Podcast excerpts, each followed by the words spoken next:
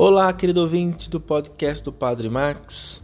O Papa Francisco chamava atenção ontem, na oração do Ângelus, dizendo que em julho será convocado todos os católicos e pessoas de bem para um dia mundial de oração pelos avós e pelos idosos.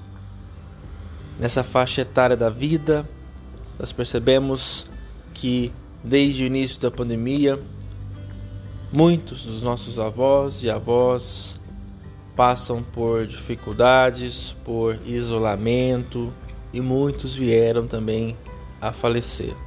O Papa também ressalta a importância do encontro com os netos, com os avós e dos avós com os netos, porque é ali que os netos tiram a esperança de uma vida longa, uma vida longa em Deus, na oração no cuidado com a família.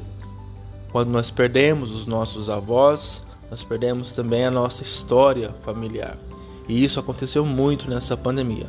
Portanto, no mês de julho será aí pela Igreja Católica um mês de oração pelos avós e pelos idosos.